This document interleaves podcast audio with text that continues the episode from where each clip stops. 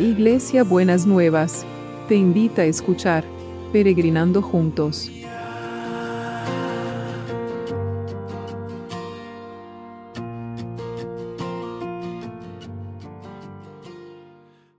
Buenos días mis peregrinos y peregrinas, ¿cómo estamos para empezar este sábado que el Señor nos ha regalado? Y estamos viendo los diferentes eh, aspectos de la paz, las diferentes maneras. Eh, ayer veíamos cómo Ana derramaba su corazón y hoy lo vamos a ver desde el ponernos en paz con Dios. Y lo vamos a ver a través de Job, el, capítulo 22, a partir del versículo 21. Ponte de nuevo en paz con Dios y volverás a tener prosperidad. Deja que Él te instruya, grábate en la mente sus palabras.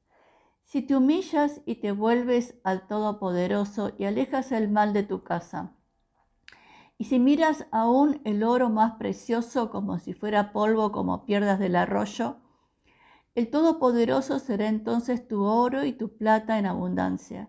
Él será tu alegría y podrás mirarlo con confianza. Si le pides algo, Él te escuchará y tú cumplirás las promesas que le hagas. Tendrás éxito en todo lo que emprendas, la luz brillará en tu camino, porque Dios humilla al orgulloso y salva al humilde.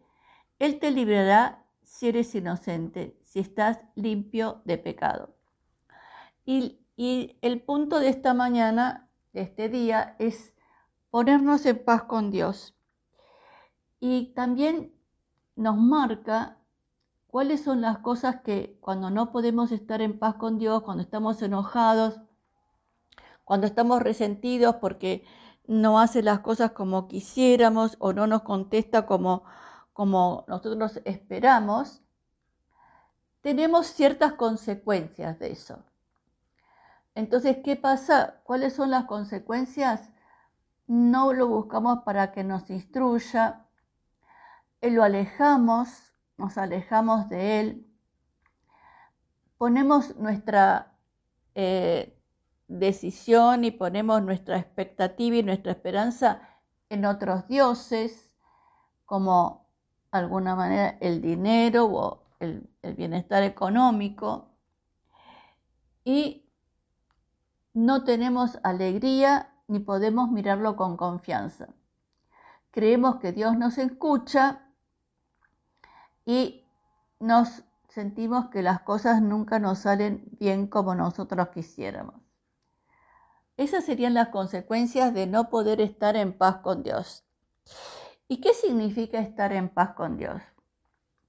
Significa que es decirle al Señor, que la verdad que a nosotros nos duele, nos lastima, nos mortifica, que las cosas no hayan salido como nosotros queremos, pero que rendimos esa, esa expectativa, la dejamos en la cruz, porque sabemos que Él es soberano y los planes para nosotros son para bien, y queremos soltar toda carga y poder volver a mirarlo con alegría, volver a que ocupe el lugar de Dios en nuestro corazón.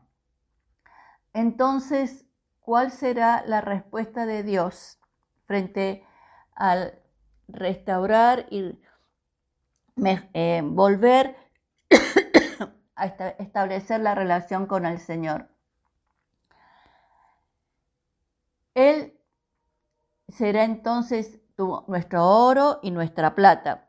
Vamos a dejar de poner nuestra expectativa en el Dios dinero y vamos a poner nuestra expectativa de prosperidad y de provisión en el Dios verdadero. Nos va a devolver la alegría y nos va a devolver y vamos a poder verlo con confianza. podemos recuperar la sensación que Él nos escucha cuando le estamos hablando y que va con nosotros y nos da, hace que nos vaya bien. Y también nos libra de toda culpa, de toda carga que podemos tener que hace que siempre estemos como en falta. Así que yo les animo en este sábado a ponerse en paz con Dios. Señor, necesitamos hacer las paces con Dios. Necesitamos soltar todo aquello que no entendemos o que no comprendemos o que nos, nos cuesta reconocer que puede ser tu voluntad para poder estar de nuevo en paz con vos y poder mirarte con confianza y recuperar la alegría, Señor. Necesitamos eso, pero con, con, mucha urgencia, con mucha necesidad, porque si no, nos sentimos como desprotegidos, nos sentimos como desvalidos. Ayúdanos a poder ponernos en paz con vos, para poder restaurar nuestra la paz en, todas las cosas y en todas las circunstancias. Te lo pedimos en el nombre de Jesús.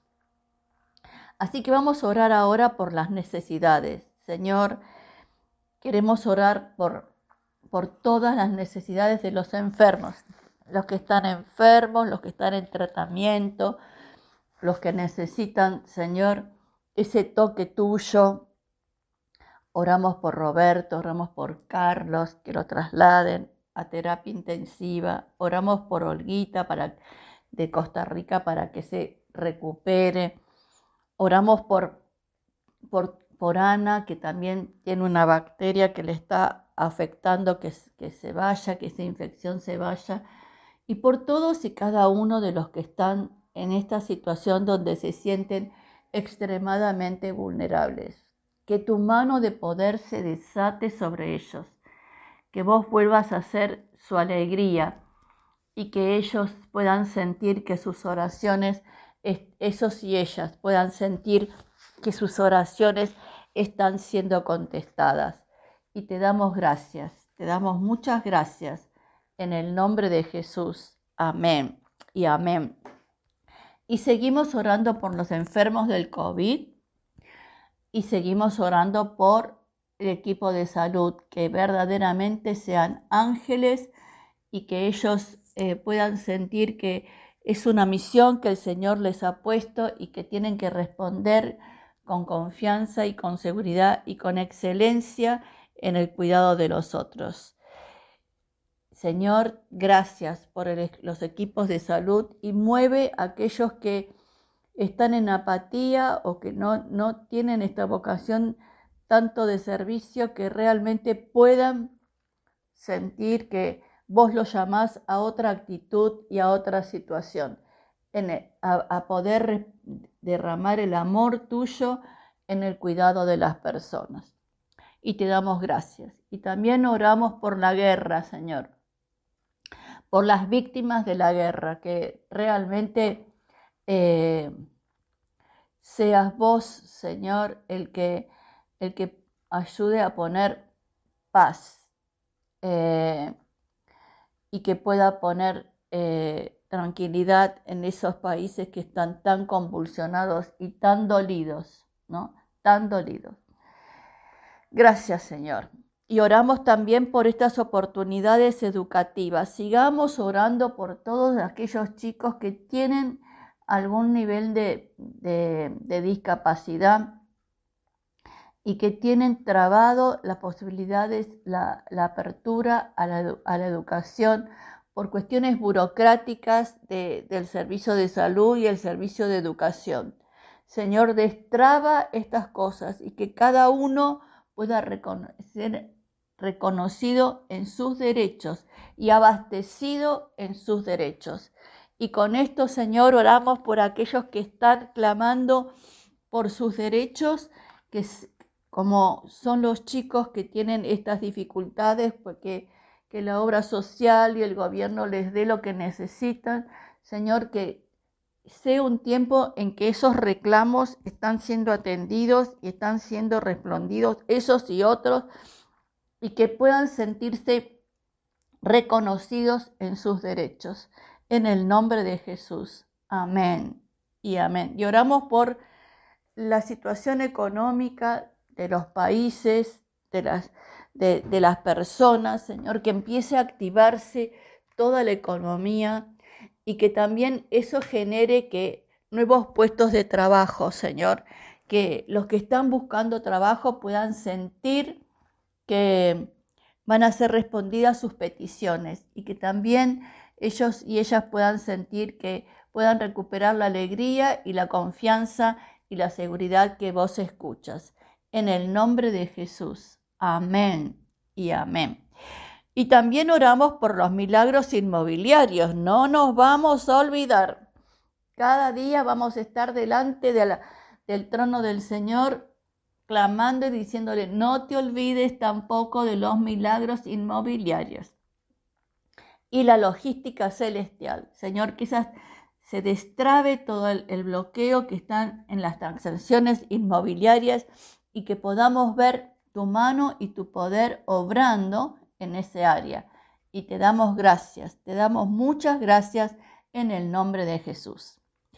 Y ¿Cuál va a ser el abrazo de hoy? El abrazo de hoy es este. Mire, el Señor afirma, que sí, al hombre fuerte le arrebatarán lo conquistado y al tirano le quitarán lo ganado. Yo me enfrentaré con los que te buscan pleito, yo mismo salvaré a tus hijos. El hombre fuerte está representado por el diablo, que quiere viene a devorar, destruir y matar. Y dice, el hombre fuerte le arrebatarán lo conquistado, lo que, lo que, en lo que quiso ganar terreno en nuestra vida, en nuestra vida, en nuestros vínculos, en nuestras situaciones. Y al tirano le quitarán lo ganado. Yo me enfrentaré con los que te buscan pleito, el Señor se va a ocupar de nuestros enemigos, de nuestros adversarios, y Él mismo va a salvar a nuestros hijos. Es una promesa y es un obrar de Dios en la vida de cada uno y cada una. Que tengan un sábado bendecido por el Señor. Saben que los re que te quiero y les mando un beso grande y nos vemos mañana domingo. Beso enorme.